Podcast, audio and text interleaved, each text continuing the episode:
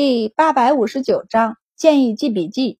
周满却不觉得这是矛盾，而是对文天东道：“我和罗大人胆子大了点儿，但未必就是正确的。你和同学们可以先看看，我们要是错了，以后你们要引以为戒。”文天东无语：“先生失败了会怎么样？”周满对自己很有信心，失败了大概植田就要全部被收回去了。不过别怕。就算我不当官了，我也会努力走遍天下，见识更多的病症，将来写出一本好医书来的。文天东从他的声音中听到了一丝雀跃，他瞬间不担心了。他觉得院正可能是对的，周先生这样冒进，说不定是故意的，故意不想当官了。文天东郁闷地在室内调配药方，周满看他完成的不错，觉得有些闷，便先出去透透气。胡小妹捧了一盒药粉过来，大人，这是田大夫才磨出来的药粉。周满冲他招招手，捻着药粉闻了闻，确认是炮制好以后磨出来的，便看了一眼盒子上的标签，微微点头，挥手让他送到屋里去。胡小妹送进去，很快便出来，正要往后院去继续干活，周满就叫住他，问道：“你这两天都认了什么药材？”胡小妹有些紧张，站在周满面前，扭着手，磕磕巴巴地回答。周满一边听一边点头，鼓励他道：“不错，现在医署里有三位大夫，对于药材药性上有什么不确定的，你都可以问，问我，问他们都可以。”又道：“还有韦世忠，他比你年长几岁，基本上药材药性都背下来了，有不解的也可以问他。”胡小妹连连点头，她此时没那么忐忑了，忍不住悄悄地抬头看周满。大大人，我能把我学到的东西交给我大哥吗？周满便微微一笑，道：“当然可以。他若能学到，将来也是一条出路。”胡小妹眼睛大亮，问道：“大人说让大哥和孙姐姐他们跟着我们学，是他们也能跟着我们去看？”田大夫他们处理药材吗？周满挑眉，点头笑道：“当然，他们若能学会，将来也可以帮衬医术。”胡小妹便扬起笑脸，欢快地往下一蹲，行了一礼。离开时还忍不住蹦了一下，高兴地回到后院，见他哥哥和孙姐姐钱小阳远远地站着听吩咐，便上前将他们拉上去，让他们看大夫们处理药材。他道：“大人说了，哥哥们要尽快学会，以后好给医署处理药材。”田大夫微微皱眉，不过到底还是没说什么。九兰看胡小妹蹦蹦跳跳的走了，便和周满笑道：“奴婢以前还觉得她太呆了，怕是学不来娘子的医术，可现在看也不是很呆的。”周满笑道：“她才九岁。”在家里的时候，家务便都是他做了，母亲也是他贴身照顾着，煮饭、做菜、洗衣、扫地、挑水、种菜都是他做。便是呆一些，如此坚韧，他也能做好。这也是周满一开始答应收下胡小妹的原因之一。他性格坚韧，兄妹三人日子过得不好，他们不提也就罢了，既然提了，他自然会在自己的能力范围内帮他们一把。天冷风寒的病人增多，除了汤剂外，偶尔遇上一些重症或是年纪小的孩子，周满会给他们用针灸或药贴。这时候，周满就会让田大夫三人跟在身边，除了女子扎针，他们不方便围观外，其他的他都容许他们旁观学习，还会详细的给他们讲解：针可散寒行阳，灸可回阳。对寒症都有效果，但用针灸时也要注意，有些寒症在表不在里，里可能是燥热；还有的寒症在里不在表，有的则在下上为燥热。不同的症状，不同的人所用的针法便也不同。周满说的口干舌燥，终于把一个病人身上的针给扎了，他便扭头问三人：“都记下了吗？”三人面上都有些尴尬。周满说了不少，但他们也就记下了三四分而已。果然，刘太医说的不错，外面的大夫和太医院里的太医还是有差别的。至少他在太医院里与他们交流针灸时，他们每次都能记下七八分，有的甚至还能与他讨论起来。周满收了针，对他们笑道：“没事儿，这只是你们今天旁观的第一个病人，脉上会有其他的脉象、症状和所用的药方和针方，你们回头可以抄录一份复习。”田大夫三人精神一振，问道：“我们可以抄录药方和针方？”周满点头，说了会教你们的，自然可以抄录。他忍了忍，还是没忍住。其实你们应该随身带着纸笔的，就那种小本子、小笔，书铺里应该有卖的，笔头会稍硬一些。下次再观摩我治病，或者是你们有疑问之处问我，最好带着纸笔，好记性不如烂笔头。记下来以后再慢慢复习就是。若是记下来的不理解，再拿来问我，你们现在只用脑子记，不多会儿就忘记了我刚才说的话，又怎么能知道有什么没理解呢？田大夫他们不做学生已经好多年了，闻言不由一愣，不，不对，就是他们做学徒时也是不能带着纸笔的，只能用脑子记，记住多少，学到多少，便有多少是他们的。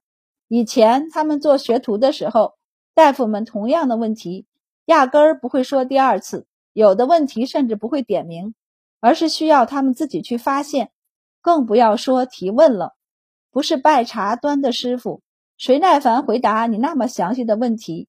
三人都有些慌，连素来心大的邵大夫都忍不住问：“周大人，我们是学徒吧？还没资格拜您为师。”周满道：“我只收了四个弟子，目前还没打算收第五个。”您三位的年纪也不太合适，周满尽量委婉地拒绝他们。他们的天资他也看不上啊。田大夫三人脸红，虽然很不好意思，但还是眼睛闪闪发亮地看着他。周大人教别的学徒也是这么教的。周满以为他们不满他的教学方法，便道：“我是这么教学生的，学徒不也跟学生一样吗？我的教学方式。”可是得到过萧院正和太医院一众太医以及所有太医署学生们认同的。前年太医署评最受欢迎博士，我是第一名。所以你们对我的教学方式有什么意见吗？当然了，有意见，他也是虚心请教的。周满摸了摸自己的肚子，觉得是因为怀孕，所以近来脾气才这么大。于是他在心里默念三次他的字。压下脾气，谦虚地问他们：“你们有什么意见可以提，我会尽量改正的。”三个中年大夫齐齐摇头，站在周满面前，像三个乖巧的学生，咽了咽口水，道：“周大人教得很好，那我们明天就带纸笔来了。”周满认真地盯着他们看，确定他们是认真的询问，也没什么意见，这才脸色和缓下来，颔首道：“嗯。”周满将针袋放在旁边，对三人点了点头，将用过的针煮了，擦干净放好，药方和脉案都写好了。一会儿你们记得归档。三人连连点头，目送周满扶着腰离开，三人便齐齐松了一口气。一直躺在病床上装不存在的病人也长出一口气，而且声音还有点大。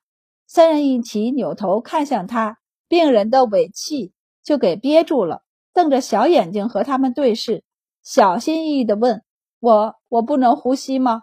倒也不是不能，就是你突然来这一下，吓到我们了。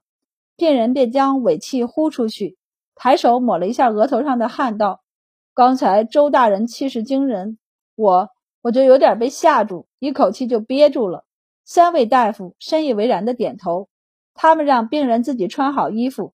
一个拿了针袋里的针去煮洗，一个则去拿药方去扎药，还有一个则去算钱。这个病人田大夫他们也熟悉，他是上户，所以不仅要付药钱，还要付诊金及针灸的钱。邵大夫就一边算钱一边道：“您怎么到医署来看病了？我记得您府上的人都习惯找田大夫上门的。”病人无语：“那田大夫不是来医署了吗？”我请不到田大夫，只能来医署了。那您怎么没找田大夫看？病人无语。都来了医署了，那当然是找医署最好的那个呀。为什么还要找田大夫？田大夫要是还肯外诊，上门为他诊治，那懒得出门的他自然选择田大夫。但这会儿都来了医署了，选择这么多，自然要选择最好的那个。不过病人也不想得罪田大夫，所以对邵大夫客气的道：“这不是运气好吗？正好碰上周大人有空嘛。”今儿他也是看出来了，周大人和三位大夫的医术相比，那不是好了一星半点，而是好了很多啊！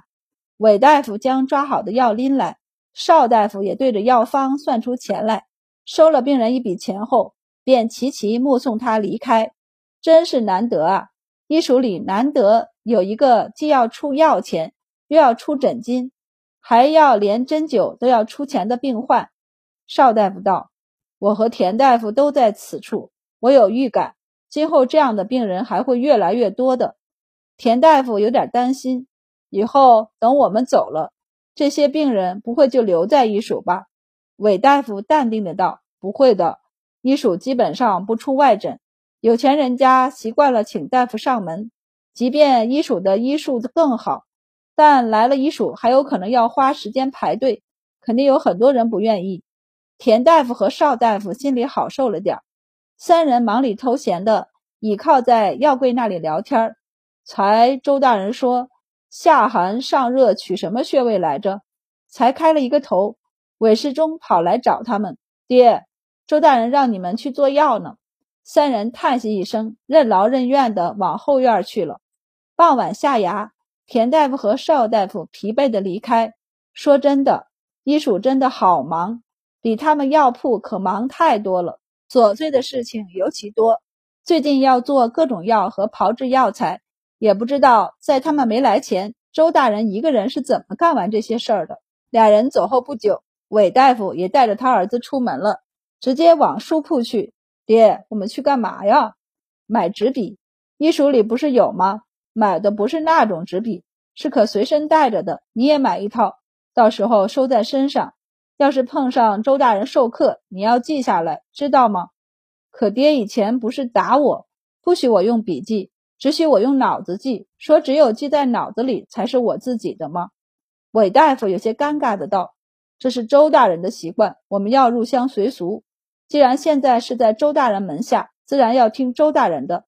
他这么说是因为他爹就是这么教他呀。但今天听了一堂课，他发现自己能记下来的东西不多。”记性大不如从前，所以貌似他爹、他祖父从小跟他说的话未必是全有道理的，所以适当的听周大人的话，做些改变也不错。韦大夫拉着儿子去书铺，不巧碰到了邵大夫和田大夫，三人目光相碰，都有些不好意思的笑笑。然后韦大夫便问掌柜：“可有便于随身携带的纸笔？”掌柜的便好奇的看了韦大夫一眼。